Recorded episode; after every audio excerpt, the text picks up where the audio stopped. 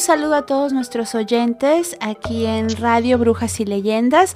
Estamos haciendo nuestro talk show y el día de hoy vamos a estar con nuestro querido jefe de redacción, Julio Marín. Hola, muy buenas tardes, bienvenidos a todos y espero que lo pasen muy bien con este debate de Radio Brujas y Leyendas. ¿Qué nos traes para hoy, Julio? Hoy vamos a hablar del sentido de la brujería actual. Eh, ¿Realmente existen las brujas? ¿No existen? Eh, ¿La magia que puede hacer por la vida del hombre moderno tan, tan envuelto en prisas y en frustraciones? ¿Qué opinas tú de eso?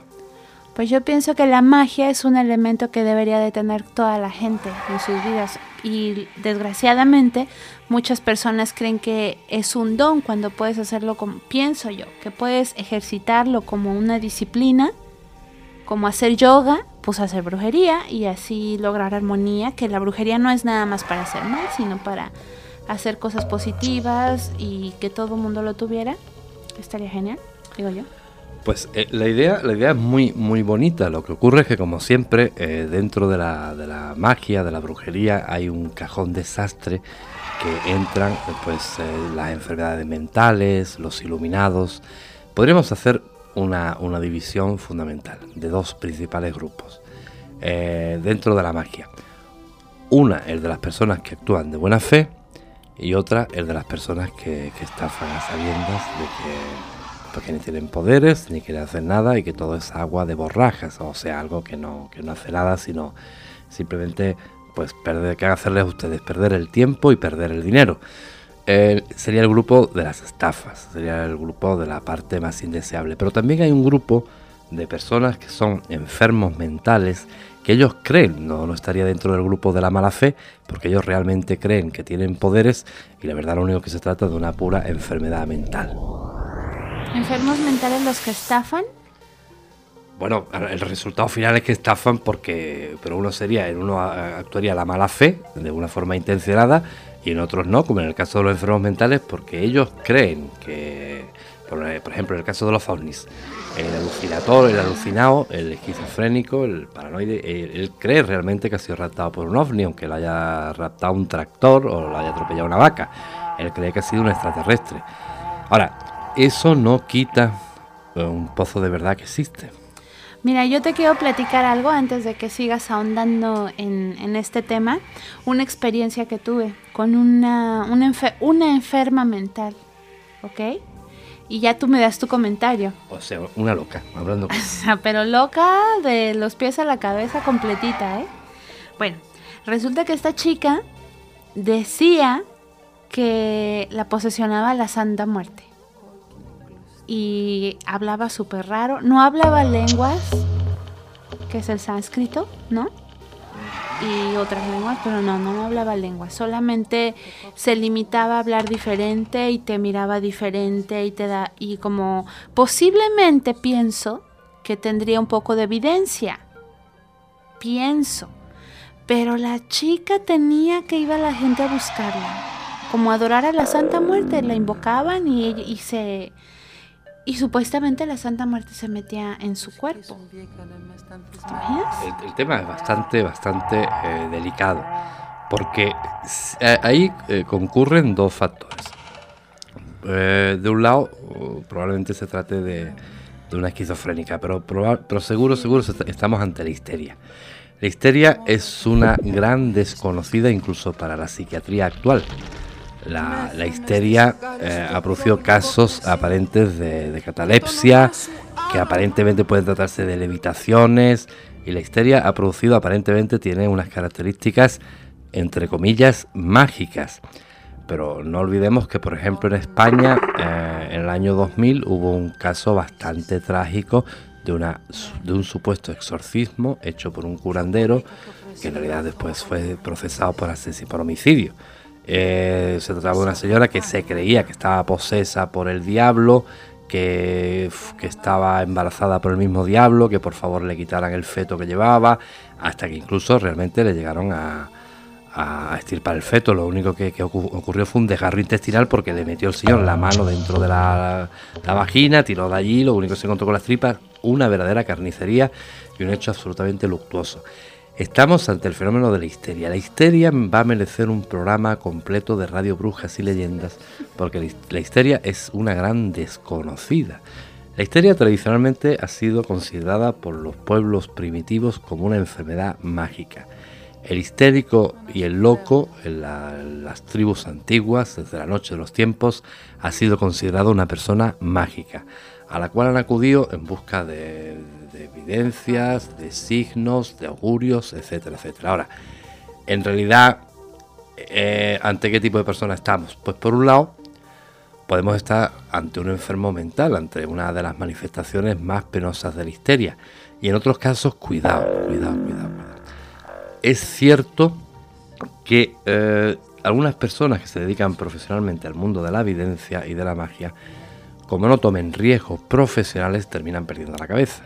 Pues yo creo que eso es lo que le pasó a, a, esta chica, ¿sabes? Yo ahorita escuchándote, pues estoy reflexionando un poco en cuanto a eso, porque yo, como tú, mira, como ese ejemplo que dijiste de la, de la chica de aquí de España que creía que tenía el feto del diablo y no sé qué tanta cosa, que fue más un fenómeno de histeria que de otra, pero de lo que a mí me extraña, y he visto otros casos de posesiones, ¿no? De, de entes superiores, y la gente lo sigue. O sea, la histeria entonces ya es colectiva, ya no nada más es personal.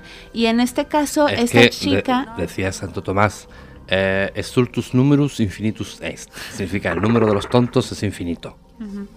Bueno, entonces a mí lo que me extraña es que esta chica tuviera el poder de convocar a tantas personas y que le fueran a pedir consulta, no a ella, sino que ella era el medio, ¿no? Como el mago. Era el medio con el cual se lograba la transformación. Y, y por ejemplo, le iban a buscar amarres y brujería eh, temas así de hierbas y todo ese rollo. A mí me tocó verla, yo traté siempre de mantenerme escéptica a, a, cuando estuve yo ahí presente, pero sí se percibía una, un ambiente extraño, ¿sabes, Julia? Yo sentía un ambiente extraño. No sé si yo estaba entrando en ese juego, pero, pero yo decía, es que no puede ser. O sea, esta, esta chica es súper joven, aparte muy joven. Yo he visto en España grandes manifestaciones de grandes histéricos. Recuerdo ahora el caso del niño curandero en San Lucas de Barrameda, que es una localidad de Cádiz, en el sur de España, más o menos parecido a lo que estás contando. El niño curandero tenía una corte de seguidores terrible, pero generalmente gente bastante ignorante, gente bastante primaria, gente, pues por no decirlo de otra manera, gente bastante tonta. Eh, estamos de nuevo ante el fenómeno de la histeria que se caracteriza por el yo soy, yo tengo poderes y yo soy el elegido del cielo para eh, lograr cosas que usted no puede lograr, solo yo. La, la magia la, siempre se cree en el mismo sentido de que está solo reservada a personas tocadas del cielo.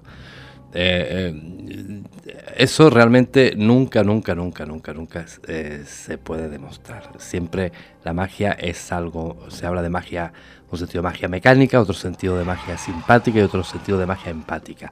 La, magia es perfectamente constatable, es perfectamente una, ciencia que se puede aprender, lo llamaban la antigua religión, el mundo Wicca, y y no es nada, nada que, esté reservado al, terreno prácticamente de los semidioses. Eh, ya hubo una en Europa una antigua reivindicación de Maurice Messeguet en el sentido de crear una especie de escuela de brujos. ¿Por qué? Porque este mundo se presta como ningún otro al intrusismo, al fraude, a las estafas, en el sentido de, detrás de cierta de una parafernalia y una actuación teatral y el fenómeno de la histeria de decir yo soy, yo tengo poderes y etcétera, etcétera, etcétera. El, como todas las ciencias, las paraciencias, pues son, son, se aprenden. Lo único que ocurre es que ahora mismo hay una gran laguna y es lamentable que no exista una regularización por parte de las autoridades. La magia se aprende. Eh, ¿Cómo? Pues evidentemente la tiene que enseñar a un mago o una bruja wicca de reconocido prestigio, pero las autoridades tienen una dejación absolutamente notable de todo este mundo. Es la patata caliente de todos los políticos. Nadie quiere entrar en analizar el mundo de la magia, del tarot. ¿Por qué? Porque son, eh, es una patata caliente que nadie quiere tomar en serio porque está asociada precisamente a ese mundo de desprestigio, ese mundo de estafas, etcétera, etcétera, etcétera. Cuando es algo muy bello, ¿no? Y que simplemente es para, para armonizar la vida de las personas y la vida misma del que lo practica. Actualmente las personas tienen una, hay unos problemas de soledad terrible. La, era industrial eh, ha producido el desarraigo de las familias. Antes las familias eran enormes, tendían a, englobar pues familias numerosas. Estaba el abuelito en casa, los tíos, los parientes, al pariente que le iba mal en casas grandes. Y ahora eh, el fenómeno este de las grandes ciudades tienden a, a soledades. Eh, muchas personas, el individualismo en una palabra. Es decir, eh, eso ha producido fenómenos de frustración, fenómenos de soledad y fenómenos de incomunicación. Parece mentira que la sociedad de la comunicación se dé esta lacra de la incomunicación. Las personas no tienen respuestas, es decir, eh, ¿por qué no me quiere? ¿Por qué me abandona? ¿Por qué me deja? ¿Por qué el amor me frustra? ¿Por qué me duele? La iglesia sigue anquilosada cinco siglos atrás y no hay que olvidar que cuando nace la Inquisición lo hace en un contexto que por un lado la, vieja religión, la brujería wicca, sí da respuestas. Y por otro lado, los albigenses y los cátaros que predicaban que no, que, el hombre de Dios tenía que ser pobre y que el camino de llegar a, Dios era la pobreza, no la riqueza del Vaticano. Hoy en día eh, cada vez tienen más respuestas la, magia, pero porque la función crea el órgano, es decir, existe la, la, demanda y la demanda es la que crea la oferta. Hay muchas personas con problemas de frustración, con problemas de soledad, con eh, todavía muchas preguntas sin respuestas y la iglesia no, las encuentra ni otra religión.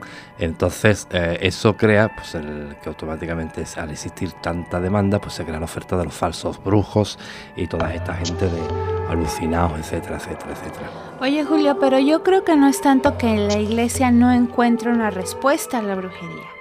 Yo pienso que la iglesia tiene mucho más conocimiento de lo que, de lo que nos muestra.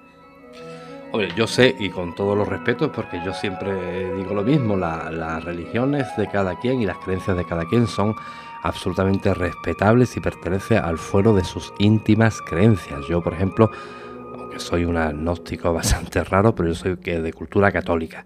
Pero yo reconozco que la, la, misa, por ejemplo, es un acto de brujería, entendiendo brujería un acto absolutamente respetable. Un rito. Porque exactamente, no olvides nunca que dentro de la, liturgia de la misa católica, pues la sangre eh, procede del vino, es decir, el vino se convierte en sangre y los fieles toman parte del cuerpo de, de Cristo. Ahí hay una connotación bastante, bastante sería. Habría que incidir en un programa muy serio sobre el sentido de aquella de aquel cristianismo de las catacumbas. Los inciensos, las velas, las oraciones, ¿no? Todo eso, hincarse, todo Exactamente, pero el, el, hecho es que no es que la, es que una cosa es la iglesia y otra cosa muy distinta es el cristianismo.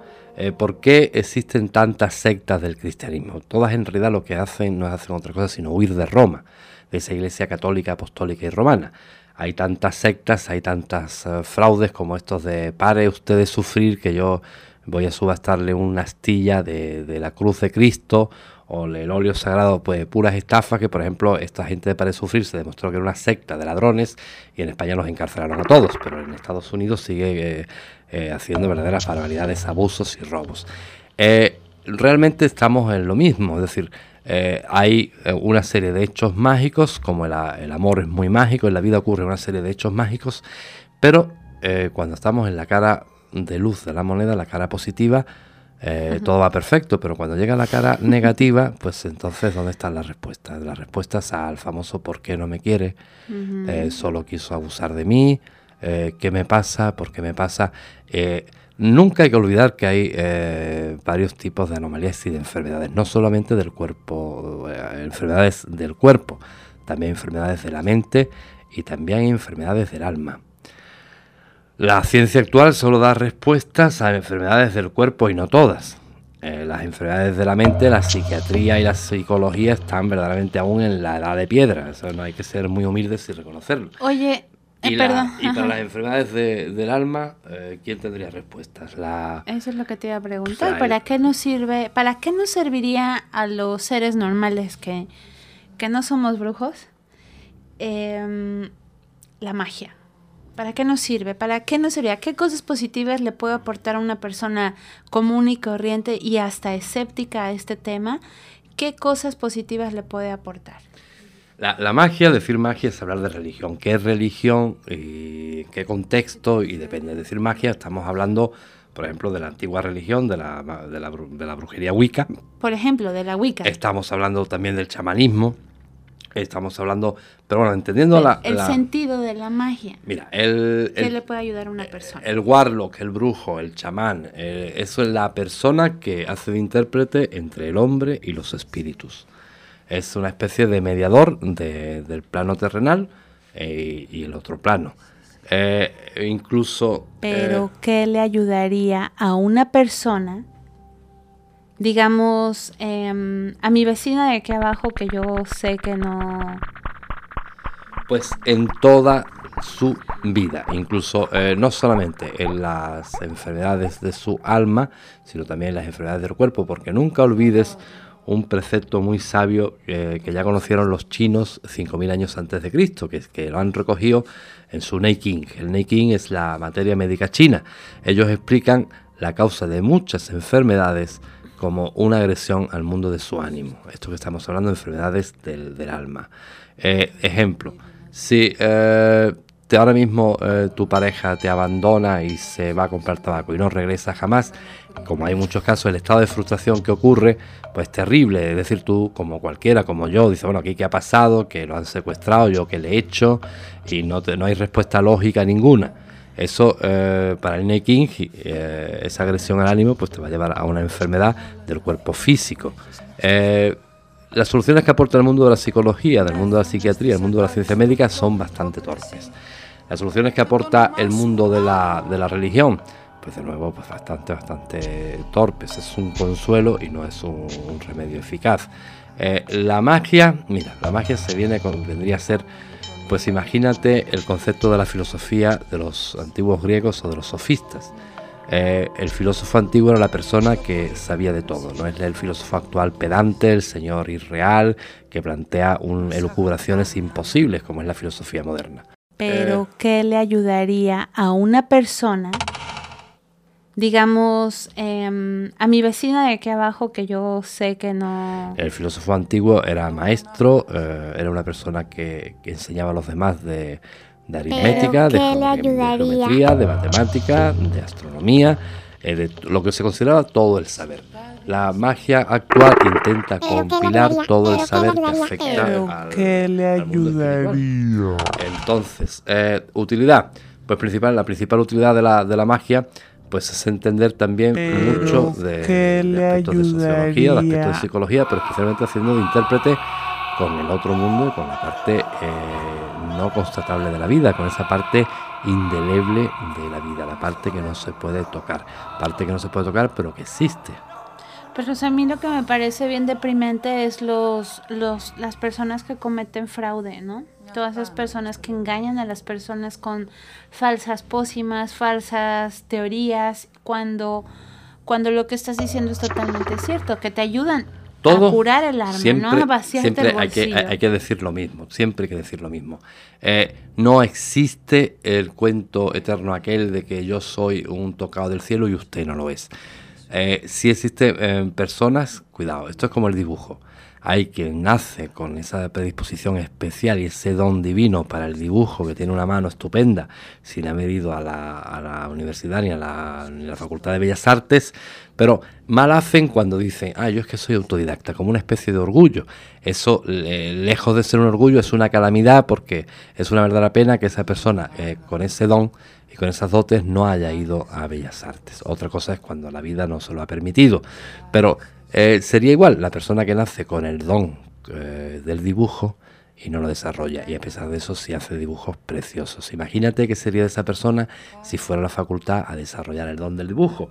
Pues la magia es más o menos eh, igual. Hay personas que nacen con un don muy evidente Pero si ese don no lo desarrollan, si ese don no lo estudian de la mano de maestros, pues probablemente se va a diluir y se va, a cometer verdaderas estupideces e incluso, cuidado, se va a hacer daño a sí misma. Porque hay ciertas energías que si no se saben controlar son muy, muy nocivas. Ahí sí podemos ver casos de cerebros curanderos que terminan completamente locos, terminan completamente tarumbas. La explicación es muy, muy sencilla. Tú sabes que tenemos una división en dos hemisferios cerebrales, uno que controla la realidad cotidiana y otro que controla la realidad abstracta, eh, el super yo, las bellas artes, la poesía, etcétera, etcétera. Si tú ejercitas uno, va en detrimento del otro. Eh, por ejemplo, la persona que es muy materialista, que solo está pendiente del dinero, de las cosas cotidianas, eso va en detrimento de su parte eh, emotiva. Exactamente. Y tan malo sería la persona que, se esfuerza en otro hemisferio por el mundo de la evidencia y termina siendo eh, una persona muy dotada para el mundo espiritual, pero absolutamente incapaz para que, oye, que hay que pagar a final de mes una factura, que hay que vivir, que hay que comer, etcétera, etcétera, que es lo que se ha considerado hasta ahora la bruja típica, completamente descuidada de sí misma, hecha una verdadera facha, etcétera, etcétera. Ya decían los griegos eso de mente sana en cuerpo sano, mente sana en cuerpo sano, es un equilibrio de las dos materias. Ahora, una eh, persona que tenga ese don natural, eh, pues por ejemplo el dibujo, llega a ser eh, mejor genio la que tenga el don natural que uno que se esfuerza en tenerlo, pues prácticamente quizás lleguen los dos a la misma, al mismo camino con el esfuerzo, con el trabajo y el estudio. Disciplina. Lo que quiero decir es que todo esto se aprende, todo esto se tutela y todo esto no entra en el discurso de yo soy un ser tocado por los dioses si usted no lo es. Cuidado, cuidado con eso. O sea, tú estás queriendo decir que cualquier persona que tenga eh, la chispita en su interior de decir yo quiero aprender magia, ¿no? El, en el sentido, en el sentido de la magia Wicca, por sí, ejemplo. ¿por qué no? Es muy, es muy, es muy eh, noble, es muy legítimo. Alguien que diga yo quiero ser mago, yo quiero ser brujita, pues lo primero que tendría que tener es una, una, una preocupación de, ahora, el problema que tiene esa persona es dónde estudio eso. Eso, realmente es un problema porque ahora mismo es todo un, todo un revoloto, un cacao. Y entonces todo se vuelve súper subjetivo y la gente se pierde. Y bebe en unas fuentes muy, muy nocivas y tóxicas, pues ya te digo, como que se asocia al diablo, unas estupideces muy, muy grandes. ¿Te cuento algo? Así un break. te cuento algo súper rápido. Estaba yo buscando un oráculo en internet ¿eh? para que tengan cuidado todos nuestros oyentes. y estaba buscando el, libro de las sombras. Y encontré el libro de las sombras. Es un grimorio, ¿no? Es un grimorio. Y bueno, resulta que lo empiezo a leer y era la guía de un juego, de un videojuego. Entonces yo empecé a leer y dije, ¿esto qué es? ¿Esto de qué va? y pero tiene una parte que sí lo maneja como muy brujita, pero ya cuando empiezas a ver, pasas al nivel tal y luego a tal, dije, no, esto... Es un juego de rol. hay muchos juegos de rol que, se visten así de aspectos de una supuesta magia, de unas liturgias de magia y personalmente pero En verdad que es una pena que no hay una escuela seria. Hay una, creo, en Inglaterra, ¿no? Yo seria que yo tenga datos reales y constatados al día de, de hoy, eh, sospecho que ninguna.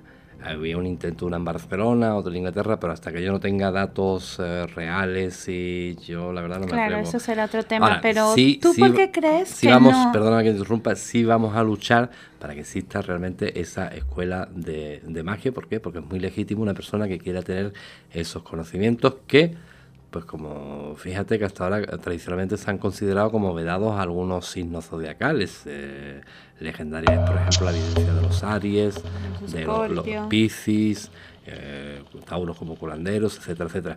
Pero como decía Santo Tomás, los astros condicionan, pero no determinan. A usted un astro, una situación astrológica no le va a negar si usted quiere enamorarse de un Piscis, etcétera, etcétera. Como si usted realmente tiene una vocación seria eh, ¿Por qué? Porque por principio de magia, si ya tiene la vocación seria, es una llamada. Y si tiene la llamada, es por algo.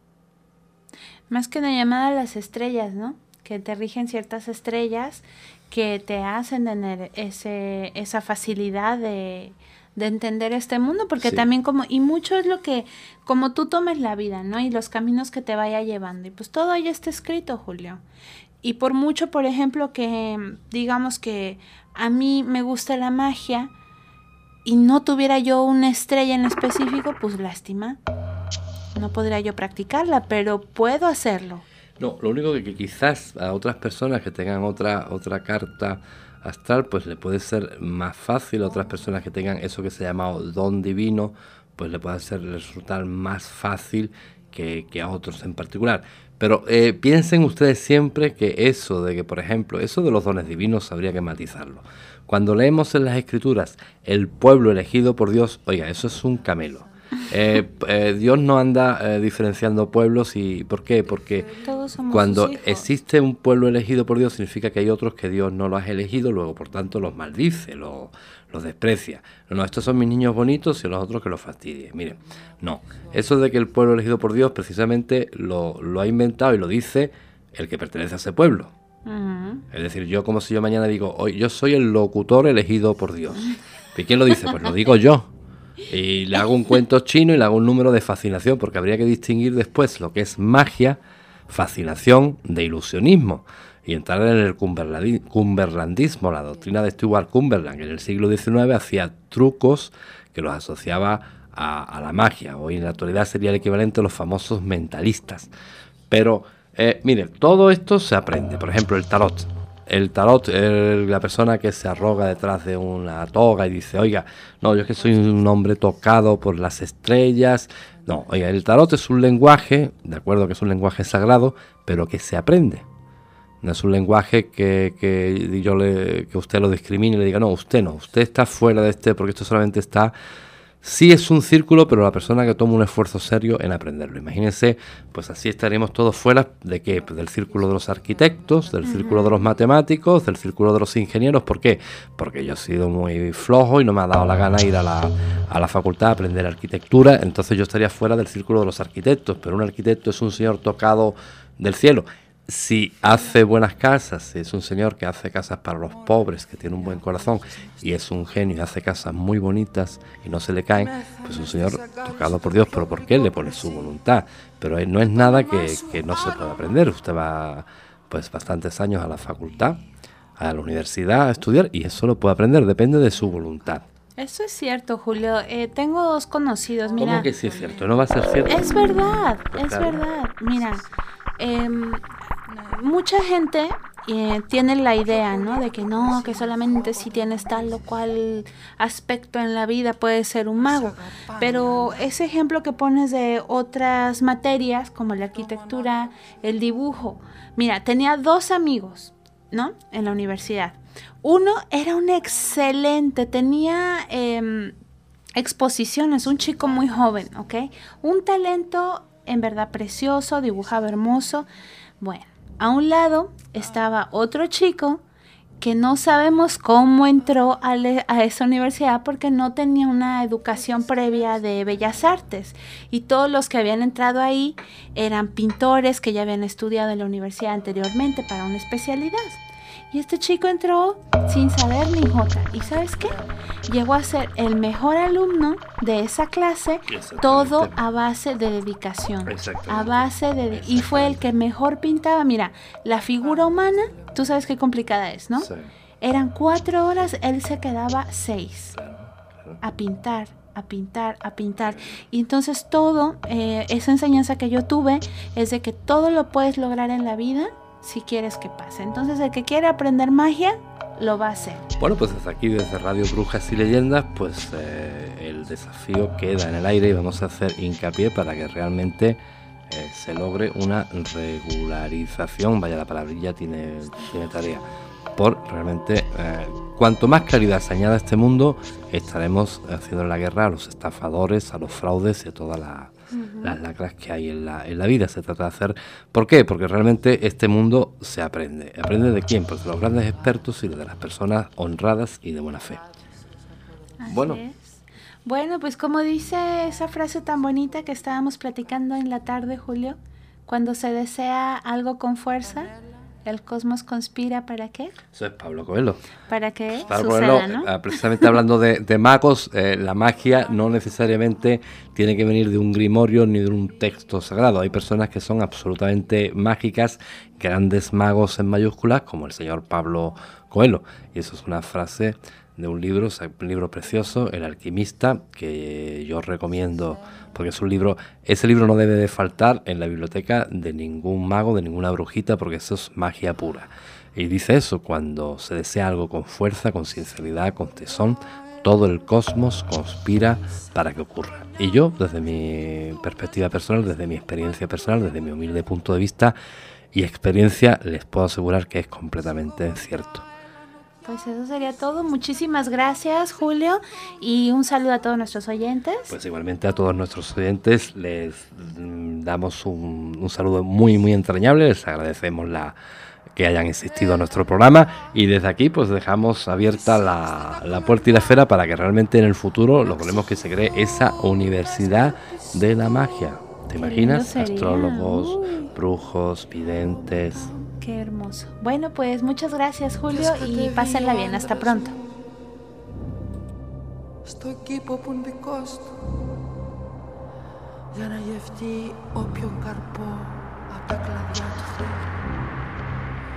για να γευτεί όποιον καρπό από τα κλαδιά μου